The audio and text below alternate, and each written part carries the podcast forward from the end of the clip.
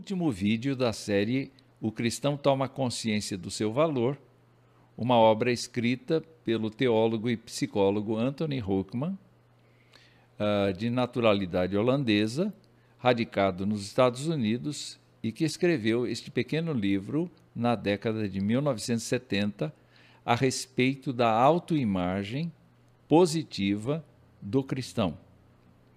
Vimos na primeira parte deste livro, em vários vídeos, a base bíblica para que eh, o estudo fosse realizado.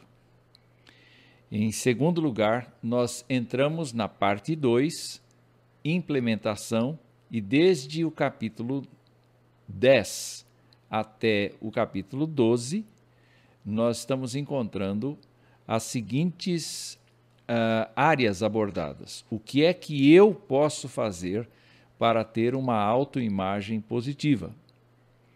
Depois, Huckman tratou do tema o que os outros podem fazer para uma autoimagem positiva.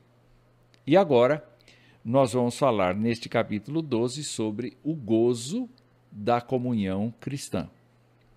Lembrando que uh, o que os outros podem fazer no vídeo anterior envolvia justamente as figuras uh, da família, da igreja e do aconselhamento uh, profissional. Huckman, como psicólogo, fez várias indicações a respeito deste expediente do tratamento profissional de pessoas que, embora saibam da sua condição de filhos de Deus, não uh, se sentem seguras em desenvolver ou, ou em ter, em utilizar o conceito da autoimagem positiva. Pelo contrário, elas vivem num mundo de autoimagem negativa, se considerando miseráveis e pecadoras o tempo todo. Nós devemos nos lembrar que o Evangelho é de boa nova Deus em Cristo liberta o pecador e lhe dá nova vida, a fim de que ele viva para a glória de Deus doravante. Hoje, nós vamos trabalhar o conceito da comunhão cristã, porque presumimos que todas as pessoas que têm consciência de que Cristo as libertou fazem parte de uma comunhão, de uma coinonia e é muito interessante observar no capítulo 12 desta obra algumas falas do autor a respeito do que não é a comunhão cristã. A comunhão cristã não é conviver sob o mesmo teto em família. Ainda que a gente tenha sobrenome igual, ainda que a gente durma no mesmo quarto, ainda que a gente uh, uh, almoce na mesma mesa de almoço, uh, isto não significa que a gente tenha comunhão. Às vezes a gente mantém segredos, a gente mantém situações absolutamente uh, uh, uh, distanciadoras que fazem com que a, a, família não se converse, especialmente nesse tempo em que nós estamos com celular, com, com internet, com outras coisas é muito fácil ver as famílias que estão, uh, pessoas que estão uma diante da outra tomando uma refeição, por exemplo, mas não se falam, não se conversam. Elas estão conectadas com o mundo, mas não estão conectadas é, em família. Então, o fato, o fato da gente conviver sob o mesmo teto em família não significa comunhão. Não significa comunhão frequentar a mesma igreja e estar juntos nos cultos, nas reuniões. Não significa comunhão isto. Significa sim um ajuntamento. Mas esse ajuntamento pode ser de pessoas que não se cumprimentam, que não se, não se respeitam, não se perdoam, mas que estão ali no mesmo ambiente e pretendem, com isto, uh, uh, fazer o seu culto individual. Não tem, na verdade, uma ligação umas com as outras. E, naturalmente, uh, não é comunhão quando a gente participa de eventos e movimentos que sejam de interesse comum. Então, na maior parte do tempo, a gente discorda do outro, a gente não aceita a pessoa do outro, mas quando há um assunto comum, então a gente se une. Isso não é comunhão. Isso é, é, é, é qualquer outra coisa menos comunhão. Então, Huckman identifica o que é comunhão cristã. Ele diz: comunhão cristã significa reconhecer que estamos em Cristo não apenas como indivíduos, mas justamente, juntamente com todos os outros crentes em Cristo. Isso implica a obrigação e privilégio de reconhecermos nossos irmãos em Cristo como pessoas que são parte de nós e nós parte delas. É muito interessante esta última frase. Pertencemos a nossos irmãos na fé em Cristo e através de Cristo. É muito interessante nós pensarmos que quando cremos em Cristo, nós não temos meramente a comunhão com Deus.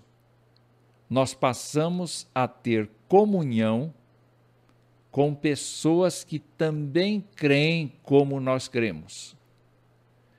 E neste caso, nós, uh, Huckman passa a ideia de pertença, a ideia de que nós pertencemos aos nossos irmãos na fé em Cristo e através de Cristo. Como é que ele trabalha isto? De maneira mais clara, Huckman diz assim: ser irmão de outrem é possível somente mediante Jesus Cristo.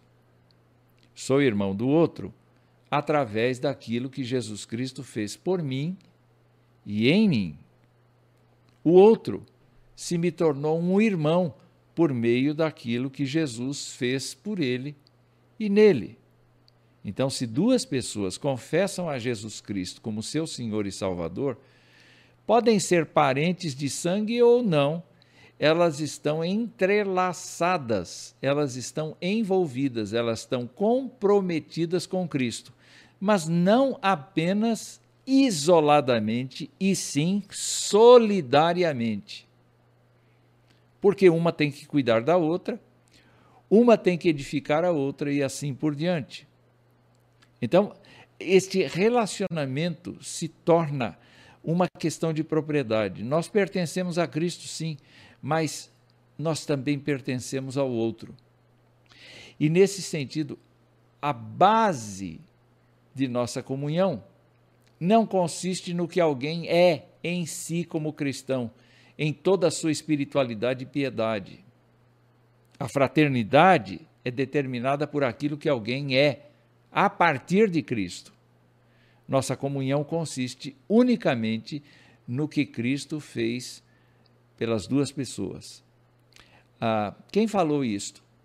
Toda esta frase foi Dietrich Bonhoeffer, que é citado por Huckman várias vezes nesta obra. Então, fica aí a convicção de Dietrich Bonhoeffer, no sentido de que nós nos tornamos um em Cristo Jesus com o nosso irmão de fé. Mas Huckman prossegue e conclui: se eu e meu irmão somos um hoje, seremos um eternamente. É bonita esta ideia. É bonita esta ideia, porque ah, Deus não está tratando meramente com a salvação individual das pessoas. Deus está tratando com o grupo. Tanto é que as figuras que tanto Jesus Cristo quanto os apóstolos construíram para descrever o povo de Deus são muito interessantes.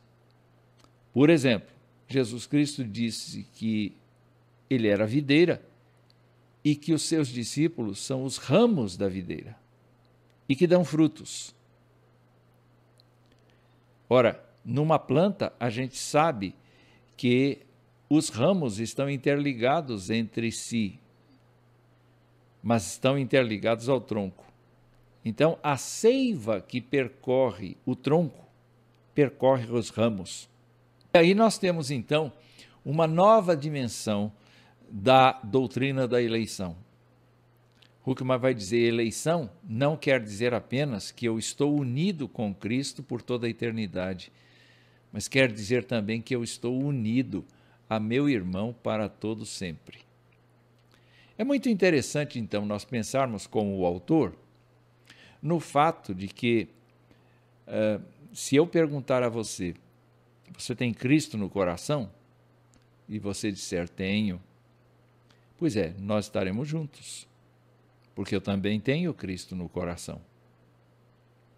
Ainda que nós não nos conheçamos pessoalmente, nós estamos ligados pela obra de Cristo.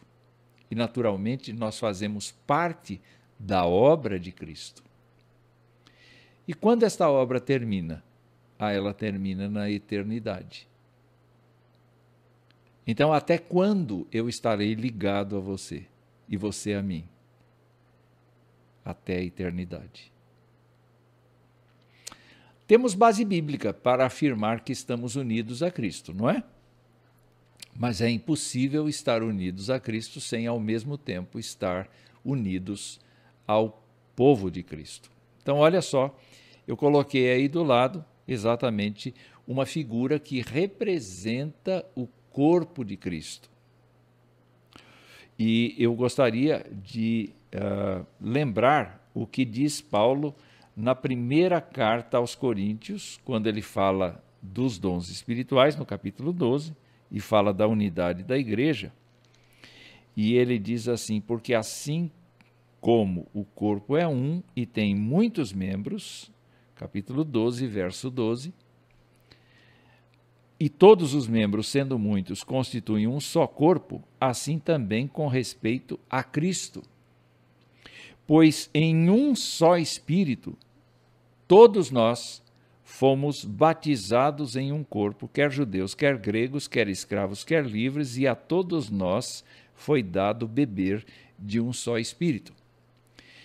Então não existe meramente uma vinculação de cada pessoa que bebeu do Espírito com Deus, mas existe uma vinculação de todos aqueles a quem o Espírito ah, cuidou, batizou num corpo. Então a comunhão cristã, ela é mais do que uma reunião. Ela é um constante desenvolvimento das relações dos cristãos na direção da glória de Deus, na direção da edificação mútua, na ajuda de uns para com os outros, levando as cargas uns dos outros, estimulando a fé, aparando as fraquezas doutrinárias e ajustando as pessoas e preparando as pessoas para se encontrar com o cabeça, que é Jesus Cristo. Como exemplo prático dessa comunhão cristã, me permitam trazer aqui o trecho uh, escatológico do, ou melhor, do discurso escatológico de Jesus em Mateus 25. Ah, todos foram apresentados diante do tribunal, todos estão lá. As pessoas foram separadas entre a direita e a esquerda do juiz. E o juiz, então, está fazendo a declaração do seu veredito e ele está, então, a esta altura, se dirigindo aos que estão à sua direita. E ele diz: Venham vocês, que são abençoados por meu Pai, recebam como herança o reino que ele lhes preparou desde a criação do mundo. Notem que o texto diz que ele preparou, ele, Deus, preparou um reino desde a criação do mundo para quem? Para o povo de Jesus Cristo. E o juiz continua e diz: Pois tive fome e vocês me deram de comer.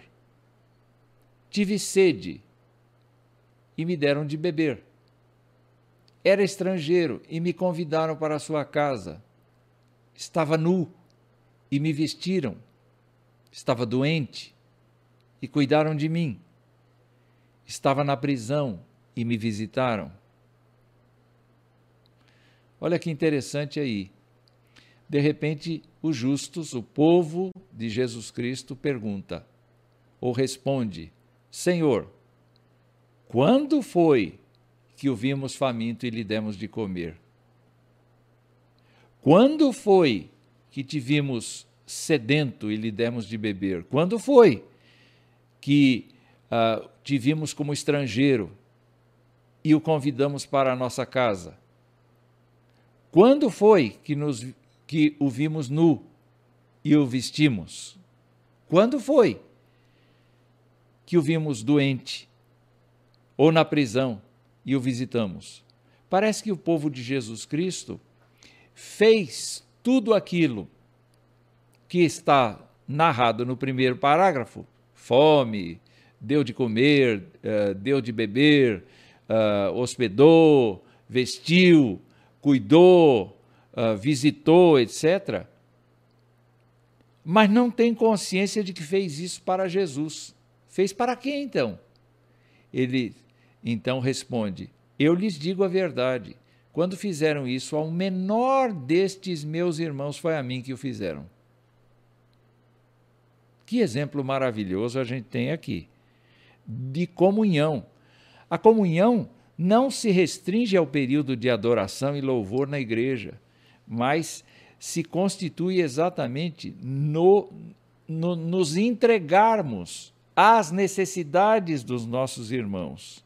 Nós não estamos falando aqui de salvação de modo nenhum, porque quem constitui, quem desenvolve, quem produz, quem fornece a salvação é Jesus Cristo. Aqui nós estamos falando de gente que, em resposta a Jesus Cristo, foi tratando dos irmãos como se fosse a coisa mais natural do mundo, e, no entanto, o juiz, Jesus Cristo, cheio de glória e poder, vai dizer: Olha, quando vocês fizeram a um dos meus pequeninos irmãos, vocês fizeram a mim. Essa é a ideia de comunhão. Se eu soubesse que estava fazendo para Jesus Cristo uma coisa, como é que eu a faria? Pois é, e Jesus Cristo diz assim: quando você fez alguma coisa dessas para um irmão de fé, para uma pessoa necessitada, em condições ah, muito difíceis, você na verdade estava fazendo para mim. Então, Huckman explora bastante este lado da comunhão, dizendo que a comunhão é uma interação com a consciência de que nós nos pertencemos mutuamente. Então, preste atenção nos seus irmãos, preste atenção nas pessoas que confessam a Cristo. Você se considera parte deles e ele e eles parte de você? Então, uh, Huckman desenvolve algumas sugestões para a prática da comunhão cristã. Na opinião de Huckman, a primeira coisa é adquirir a atitude certa para com os irmãos de fé. E nesse sentido, então, uh, ele diz assim: é preciso amar os irmãos e aceitá-los. Nós já vimos isso em vídeos anteriores, mas Uh, aqui há um texto que nos leva a pensar o seguinte: se nós dizemos que amamos a Deus e detestamos o nosso irmão, nós não estamos falando a verdade. Nós estamos efetivamente sendo pessoas uh, irresponsáveis. Mas amar a Deus significa também amar o irmão, aceitar o irmão como ele é com as suas deficiências e com as suas qualidades. E, na interação, crescermos juntos segundo a estatura de Cristo. Huckman diz assim: olha, para que a gente tenha esta atitude certa para com os irmãos de fé, a gente deve é, é, desenvolver uh, o expediente de orar sem cessar pelos irmãos, de interceder por eles, de suplicar as bênçãos de Deus sobre eles e de fazer isto de forma agradecida. Quando a gente olha para 1 Timóteo capítulo 2, a gente verifica que Paulo está ordenando a Timóteo que uh, o cristão faça isso não apenas pelos demais cristãos, mas faça isso por todas as pessoas da terra. Imagine se por todas as pessoas da terra a gente deve usar esse expediente, quanto mais para os nossos irmãos de fé. A segunda coisa que Huckman sugere para a prática da comunhão cristã é que a gente aprenda a ouvir. E neste caso é muito interessante uh, a recomendação da empatia, porque a empatia é justamente eu me alegrar com quem está alegre e eu me entristecer com quem está triste. Alguém pode perguntar, mas isso aí não seria uh, alguma coisa assim falsa? Na verdade, não. Porque quando se fala de comunhão cristã, de irmãos de fé que estão servindo o mesmo Cristo, nós temos que entrar no drama do outro ou na bênção do outro sem nenhuma sem nenhuma inveja, sem nenhuma soberba, nada, e realmente, se a pessoa é vencedora, se a pessoa tem um ponto de alegria, vamos nos regozijar com isso, como se fosse nosso. Mas se a pessoa está sofrendo, está em aflição, vamos entrar no drama da pessoa, vamos tentar observar o que acontece ali e uh, compartilhar da tristeza, tentando ajudá-la a sair. É? A segunda coisa é. Uh, controlar o nosso ego. Porque nós temos a tendência da impaciência. Quando uma pessoa começa a falar, a gente não tem paciência de ouvir. Uh, Tiago, quando falava uh, a respeito uh, da, da prática da palavra de Deus, ele dizia: todo homem seja pronto para ouvir, tardio para falar, tardio para se irar. O que significa? Significa que eu preciso entender o que a outra pessoa está dizendo. E para entender o que a outra pessoa está dizendo, eu preciso me controlar. Eu preciso cuidar para não sair frases daquele tipo assim: ah, eu sei o que você vai dizer, eu sei o que você está está dizendo. Eu, eu já entendi tudo, não precisa falar mais. Não, não, não. É necessário que a pessoa do outro lado tenha em nós um bom ouvinte. E isso a gente desenvolve no decorrer dos anos e no decorrer das experiências. A terceira sugestão para a prática da comunhão cristã que Huckman aponta é justamente o aprender a falar. O apóstolo Paulo, quando comentava isso com os colossenses, ele dizia que a nossa palavra tem que ser temperada com sal. Nós precisamos saber encaixar bem as palavras. Uh, no Antigo Testamento, nos, nos Provérbios, uh, está dito ali que palavras que são boas, que são edificantes, que são construtivas, são como maçãs em salva de prata. Nós precisamos não ser abruptos na nossa forma de falar e não, uh, e, e, e, em nome da comunhão cristã, nós precisamos temperar as nossas palavras. Não é? E, e saber exatamente como nos conduzir diante dos comentários que fazemos. Muitas vezes, os comentários que nós fazemos não constroem, pelo contrário, destroem. É por isso que Huckman lembra bem do fato de que nós precisamos uh, promover a edificação, como Paulo diz em Efésios 4:29. A nossa fala deve ser a de construir as pessoas. Então, se nós uh, temos a atitude certa, aprendemos a ouvir, aprendemos a falar, nós vamos então construir a pessoa por meio de algumas palavras que são diferentes entre si. Uma palavra seria a de encorajamento. E neste caso, a pessoa precisa ser erguida precisa ser encorajada. A outra palavra seria a palavra de orientação, no sentido de fazer a pessoa retomar o caminho correto das coisas. Então, muitas vezes, uma exortação, muitas vezes, a demonstração de que a pessoa pode melhorar, de que a pessoa pode uh, se livrar de determinadas situações de complexidade, são importantes no sentido de nós ajudarmos as pessoas a terem uma comunhão cristã conosco mais apropriada e uma autoimagem mais positiva. E a última coisa, sem dúvida, muito aplicada nos tempos de pandemia, é justamente a palavra de conforto uma palavra em que nós demonstramos uh, toda a nossa preocupação com o estado da pessoa, mas ao mesmo tempo nós apontamos para o Deus de toda consolação.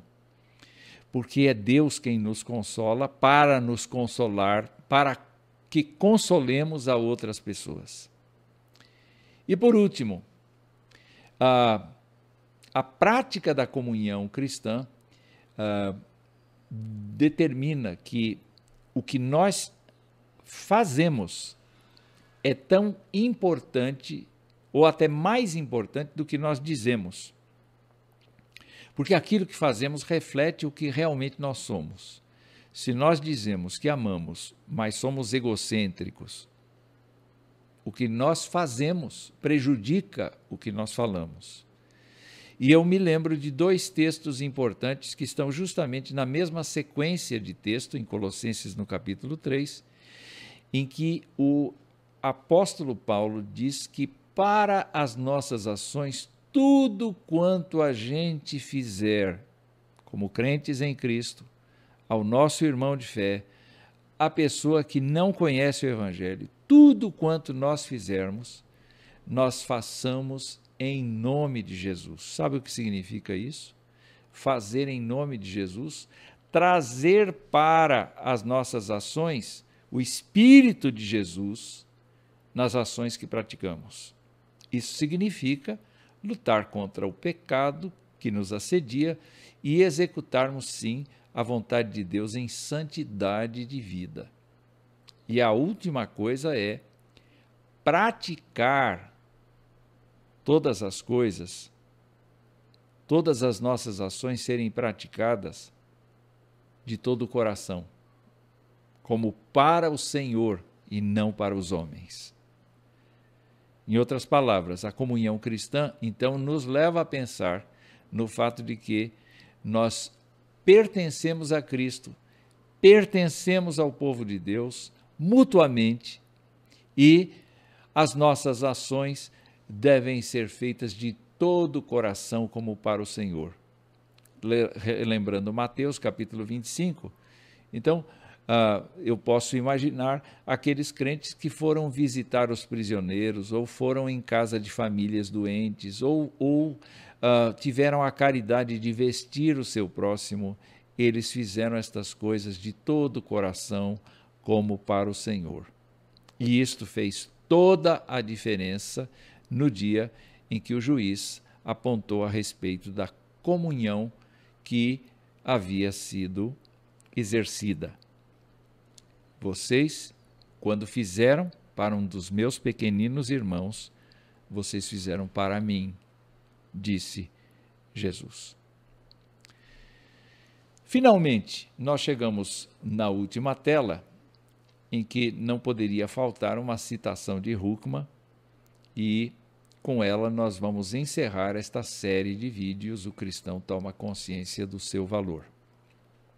E ele diz: Precisamos, portanto, encarar nossos irmãos e irmãs em Cristo como pessoas a quem pertencemos, com quem estamos unidos, não só até agora, mas para a eternidade tudo o que pensamos, dizemos ou fazemos precisa refletir o fato de que estamos em Cristo. Somente assim poderemos desfrutar aquela que é e deve continuar sendo uma das maiores experiências da vida, o gozo da comunhão cristã. que estes vídeos tenham sido proveitosos para você. Se não assistiu nenhum outro, faça o propósito de assistir cada um deles. Deus te abençoe.